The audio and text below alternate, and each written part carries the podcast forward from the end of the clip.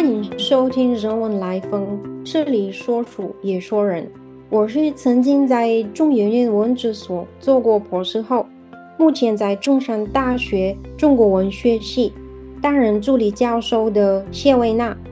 今天与大家分享的是我的学思之路。我是政治大学中国文学研究所博士候选人罗佩轩，目前是中研院文哲所数位人文研究计划的讲助研究生。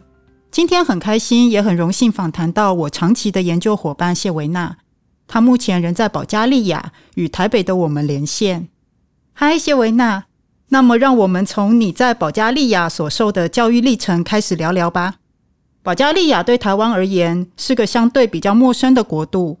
我想听众会很好奇，在保加利亚出生成长的你是如何对中文以及中国文化产生兴趣的呢？很感谢佩璇在极为忙碌的研究生活中拨出时间来和我聊一聊。我对中文和中国文化的热情是在高中开始。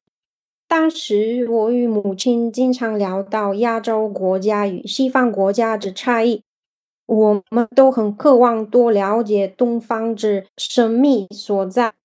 当时我知道的。仅止于老子、庄子等思想家，促使我决定往中文和中国古典文学的方向走，窥看亚洲的奥秘。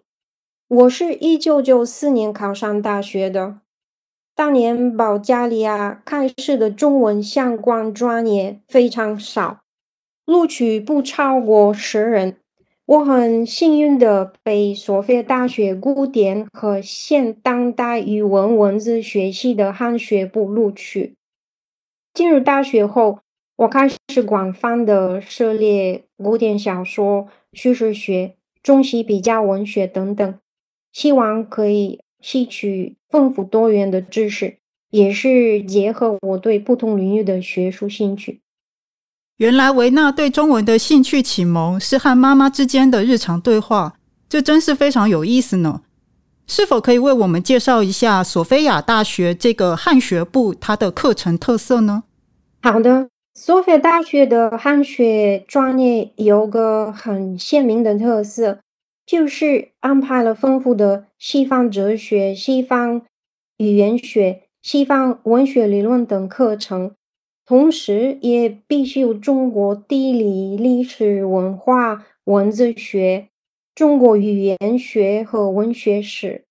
我在那边读完学士、硕士，硕士毕业后，我们研究所可以选择中国语言学和中国古典文学这两个方向进一步做研究。于是，基于兴趣，我就选择了后者。我还想请问谢维娜。在大学跟研究所时期，既然涉猎了这么多的文本，为什么最后会特别喜欢叙事文学呢？我安迪，呃，就是美国著名的汉学家 Andrew Plax 教授，他曾经有写过一篇论文，叫做《朝向中国叙事文的批评理论》。这篇的文章打开了我对中国叙事传统如何传达人类经验的不同模式的兴趣。他分析了中国叙事传统的特色，讨论叙事文的文本与文体，探究叙事文的文类定义、文本模式和叙事意义的相关性，启迪了我的研究方向。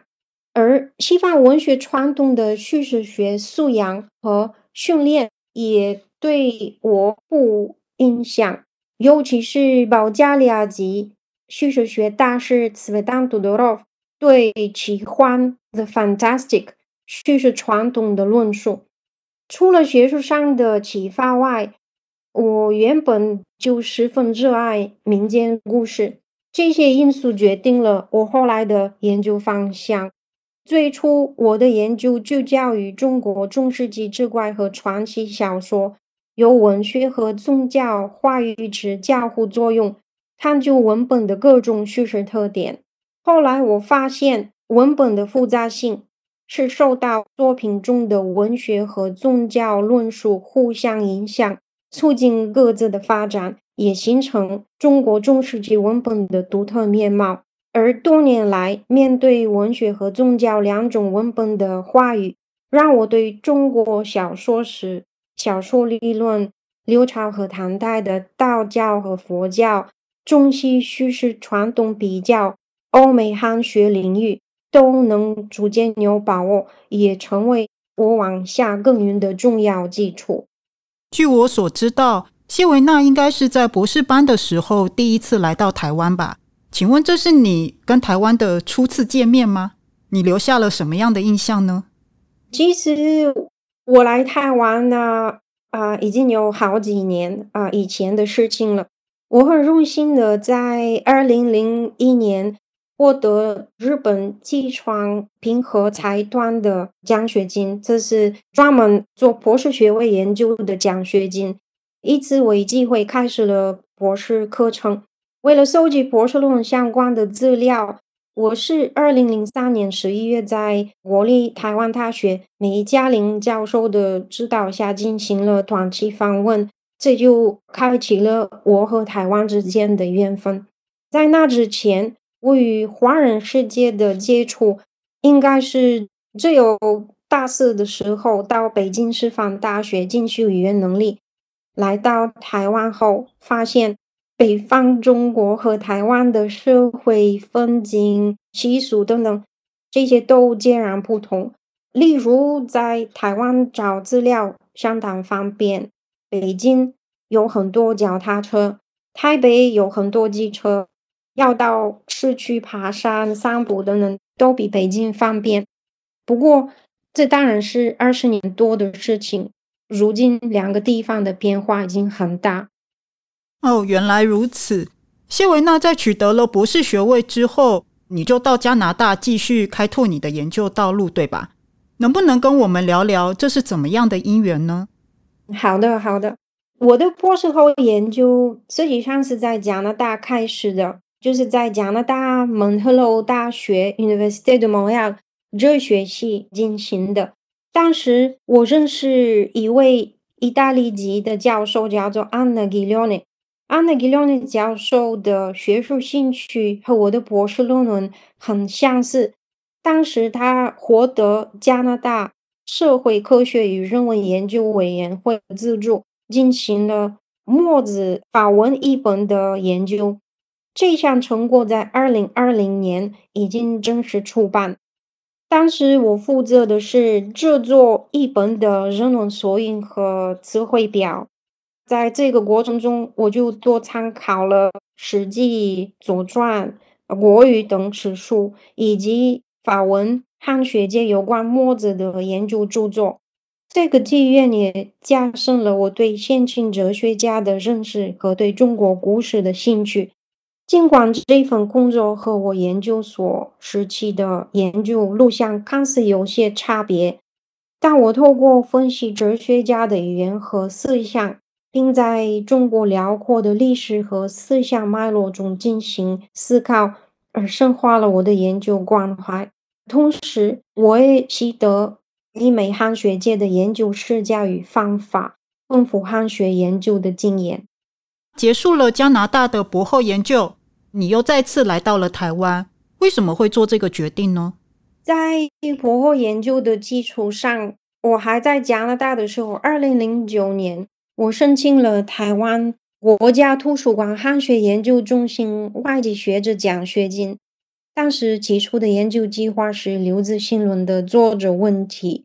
在汉学研究中心与台湾大学人文社会高等研究院，我以短期访问形式研究《刘子新论》对于前期文本的引用。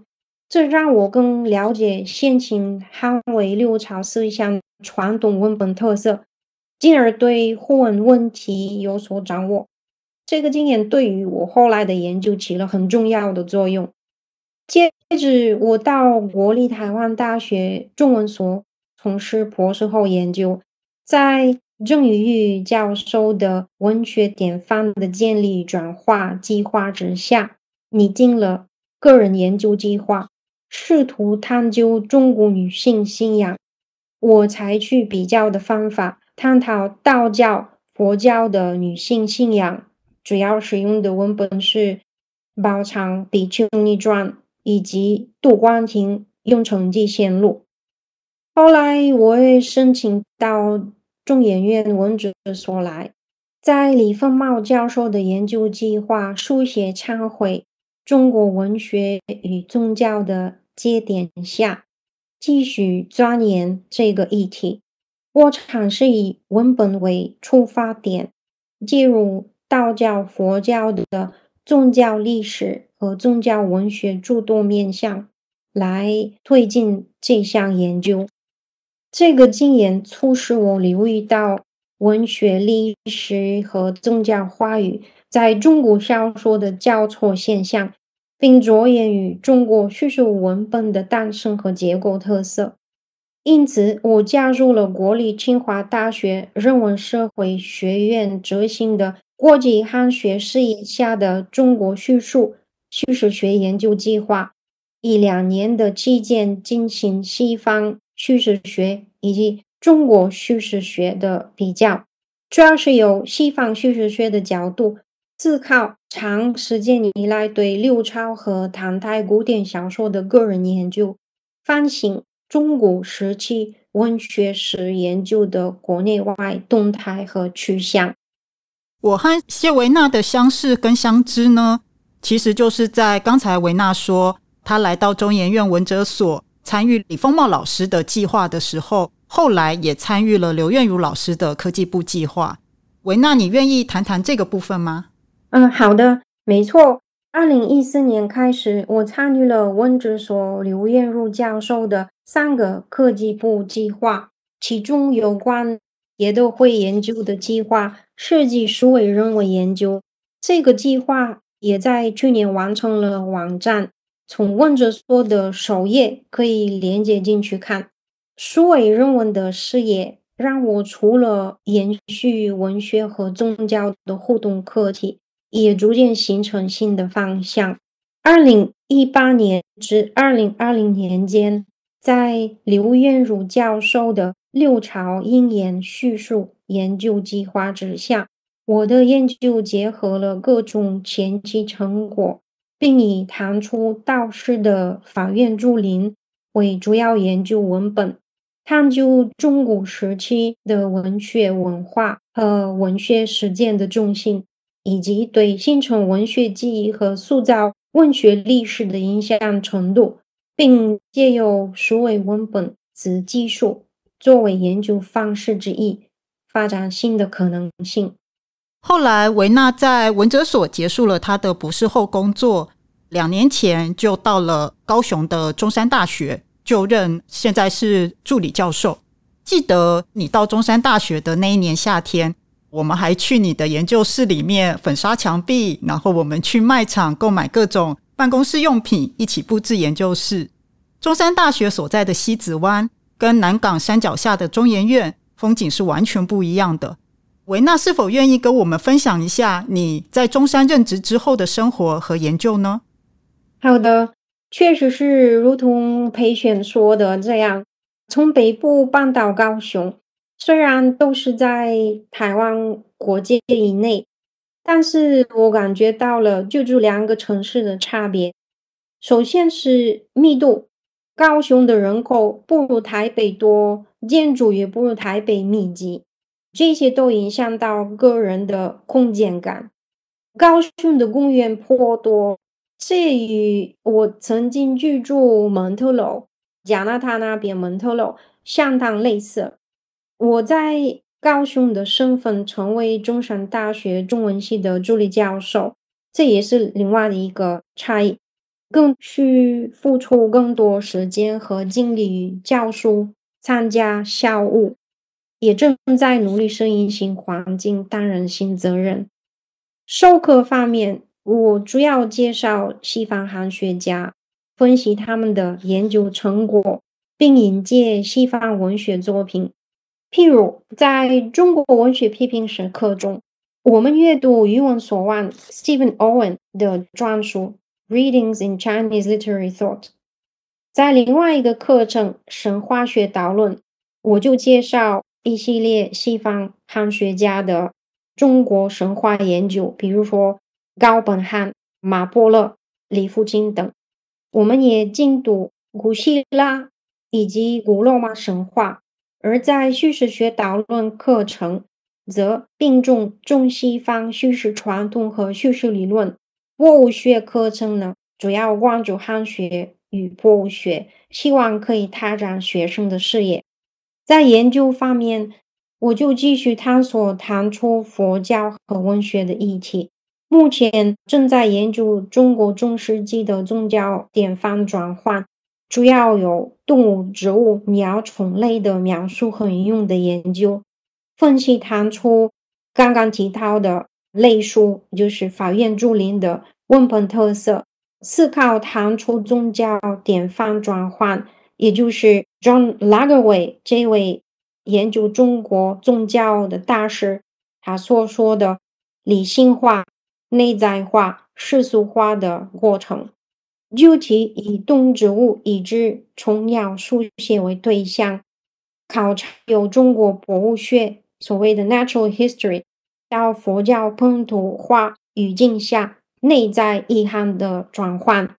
那么，如果我要总结一下我目前的研究成果，应该。可以找到以下的主题：第一个是短篇文言小说，第二个是道佛教传记叙事，第三个就是中西叙述文理论与实践，最后也有宗教文本的问题。嗯，从刚才一路聊下来，我们特别感受到西方汉学，尤其是欧陆汉学对谢维纳的深刻影响，所以我就想要请你再多谈一谈这个话题。汉学所关心的课题，还有他们的研究视野，他们的研究方法是怎么建构出来的呢？我另外一个研究方向涉及近现代欧陆汉学，早在文哲所的研究期间就开始了。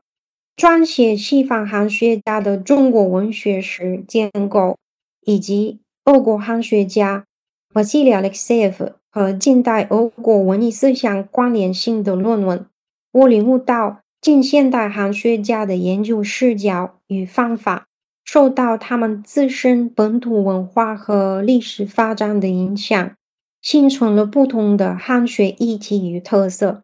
所以，我将来的研究讲基于议题性的探索，而非单纯的历史性研究，在筛选欧洲国家。汉学家作品的过程中，思考的问题有：汉学家的研究受到了什么因素的影响？他们在什么学术历史环境之下完成自己的研究呢？我注意到近现代欧陆汉学家之间的密切关系，比如法国汉学家 Edouard Chavan 沙王，还有刚提到的 Alexeev。的友情和学术交流。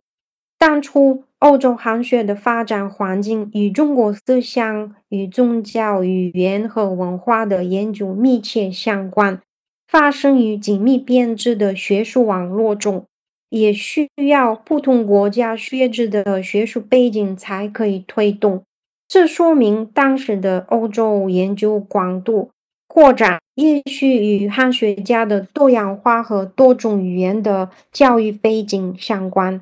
更重要的是，汉学家之间共享中文文本和诠释，是专业时期汉学的重要特色。